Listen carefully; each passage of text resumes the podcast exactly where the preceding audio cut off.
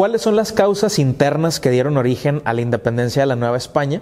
Yo soy Historiker, acompáñenme a descubrir esto.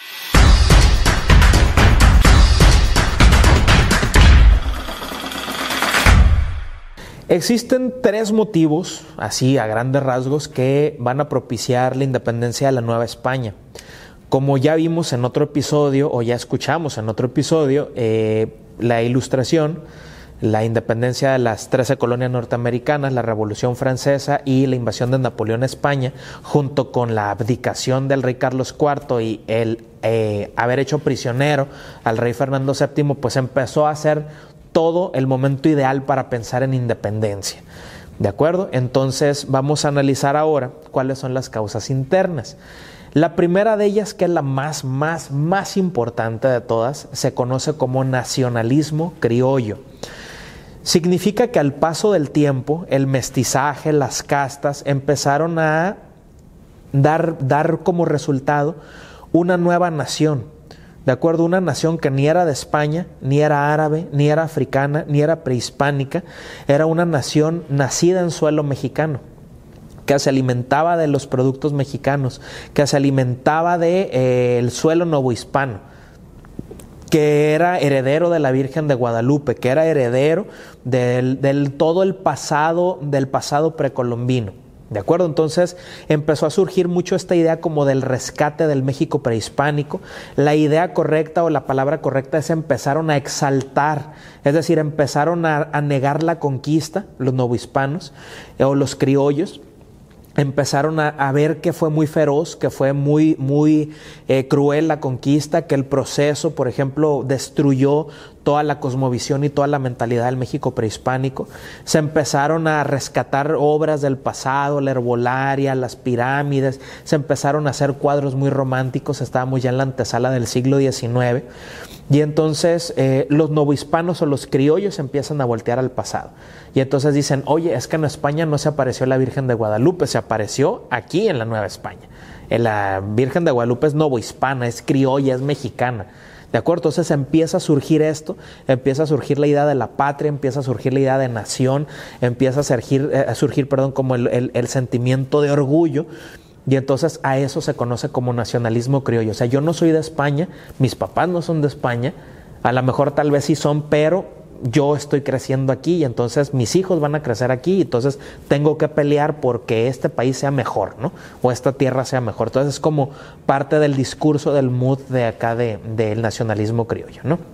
Obviamente ya lo mencioné y lo repito nuevamente, la Virgen de Guadalupe es el factor número uno del nacionalismo criollo. La Virgen de Guadalupe agrupa a los de la nobleza y agrupa a los vasallos, a los lacayos, agrupa a los esclavos y a los indígenas, agrupa a los virreyes y agrupa a los reyes y a los papas con eh, los señores del México prehispánico. O sea, es impresionante cómo, cómo llegó a dar unidad, identidad, cohesión a todos los grupos dispersos que había en la Nueva España, porque las castas separaban, pero la Virgen de Guadalupe unía, porque la Virgen de Guadalupe no se ponía a ver tu credencial donde habías nacido, pues, ni tu acta de nacimiento. Ella era para todos, ¿no? Entonces, lejos del tema religioso, la Virgen de Guadalupe sí generó una identidad mexicana, de acuerdo que entonces hasta la fecha va a seguir persistiendo.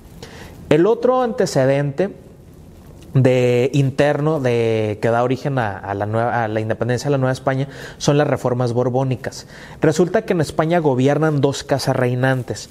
Después de que eh, Fernando el Católico, Fernando de Aragón e Isabel de Castilla, la reina católica, se casaran, fundan España y nace una nueva casa que se conoce como la Casa de los Austrias o de los Habsburgo.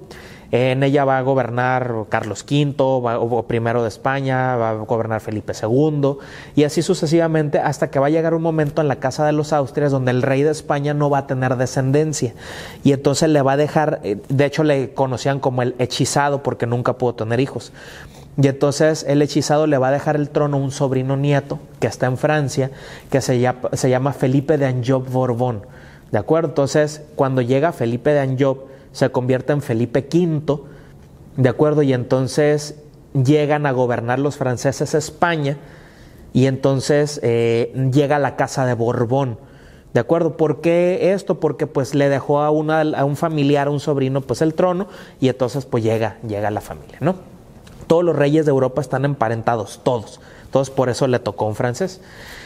El caso es que se llama reformas borbónicas porque cuando llegan los borbones empiezan a ver que los Austrias o los Habsburgos pues sí gobernaban bien, pero pues podía mejorarse la captación de ingresos y la captación de dinero.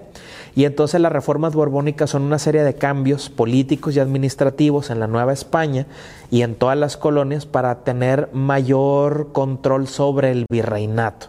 ¿De acuerdo? Entonces, por ejemplo, los Borbones envían a un visitador que se llama José de Galvez, que recorre todo el país, todo, toda la Nueva España, todo el reino, para enviarle las notas a su majestad y para decirle en dónde puede cobrar impuestos, cómo se puede llamar a esa persona, en dónde le están viendo la cara, etcétera, etcétera. Y entonces es una reforma o es un cambio administrativo tan grande, tan grande que causó como una impresión muy fuerte en los novohispanos o en los empresarios, en los comerciantes, en los mercaderes. Y entonces empezó a haber cierto tipo de rechazo porque el rey se empezó a pasar de lanza con los impuestos. ¿De acuerdo? Entonces les quitó como margen de ganancia o de maniobra a todos los comerciantes y entonces pues eso empezó a generar muchos problemas, ¿no? Entonces también es, es, conocido como un segundo antecedente de la independencia. Y el tercero es uno desconocido por todos ustedes, que se llama la consolidación de vales reales. Esto de los vales reales se dio a conocer eh, aproximadamente en el 2010 cuando se celebró o se conmemoró el bicentenario del inicio de la independencia. Entonces surgieron muchos estudios y entonces uno de, las, de, las, de los productos fue este. Siempre se supo y siempre hubo teorías, pero ahí como en ese momento, como que era el momento, 200 años después, y se habló mucho más de eso. Entonces la historia es la siguiente. Resulta ser que antes no había bancos. En la Nueva España no había bancos, los bancos llegaron al mundo hasta finales del siglo XIX. Entonces, quien prestaba dinero en la antigüedad era la iglesia, ¿de acuerdo? Toda la iglesia pues no cobraba, ¿de acuerdo? Tenía unos libros en los cuales apuntaba la deuda, ¿ok? Y entonces a cambio pues se generaba un vale, ¿no? Entonces, ¿qué significaba? Ok, yo tenía una hacienda azucarera, tenía tantas leguas cultivables de caña de azúcar, tenía tantos indígenas a los cuales les tenía que tener la tienda de raya, les tenía o peones acasillados, tenía que tenerles casa, petates para que puedan vivir ahí. Y entonces para cultivar pues ocupaba muchísimo dinero y darle de comer a la gente y darle de comer a los animales y agua y semillas y se ocupaban muchas cosas, ¿no? Y entonces si el, hacendado, por ejemplo, el agricultor no tenía dinero, iba a la iglesia cercana, a la parroquia cercana, eh, había como una oficina que se llamaba de obras pías y capellanías, y entonces pedía prestado, entonces pues el sacerdote pues, le prestaba a la persona. ¿Por qué tenía dinero la iglesia? Pues acuérdense el diezmo, ¿no? Pues, le daba la décima parte de todo y la iglesia tenía territorios, predios, posesiones, casas, calles, tenía vaca, chivos, o sea, tenía todo dinero, ¿no? Cosas de oro, de plata, o sea, tenía muchas cosas, ¿no? Y entonces pues prestaba. Entonces al paso de los años las deudas se fueron acumulando, ¿ok? Resulta ser que hay un momento donde gracias a las reformas borbónicas, los borbones le dicen a la iglesia, a ver, a ver, a ver, a ver, a ver, a ti te debe mucha gente, ¿no? Entonces tu deuda asciende mucho y tú nunca la vas a cobrar. Entonces yo te voy a comprar la deuda, yo corona, te voy a comprar la deuda a ti iglesia, pues, de todos los que te deben. Y entonces más o menos hizo un cálculo y se supone que la corona le pagó a la iglesia todo lo que la gente le debía por los préstamos que daba. Y a cambio la iglesia entregó los libros con los nombres de los deudores. ¿Ok? Resulta que cuando el gobierno, el gobierno sí sabe cobrar, la corona sí sabía cobrar, agarra los libros y empieza a irse hoja por hoja a ver cuánto debía la gente. ¿Ok? Y entonces, ah, pues este Susiflor nos debe tantos reales, ¿ok? Pues a ver, y mandaba a los alguaciles, vayan y díganle a Susiflor que tiene tantos días para pagar, si no, le vamos a embargar y le vamos a quitar todo. Y entonces así, esa se llama la consolidación de vales reales. Por eso son vales reales, porque eran vales, así como un vale de vale por cinco pesos y te lo doy, ¿no? O vale y pagaré, ¿no? entonces, eh, cuando los toma el rey, pues ya son vales reales, ¿no? Y entonces el rey empezó a consolidarlos, es decir, empezó a cobrarlos.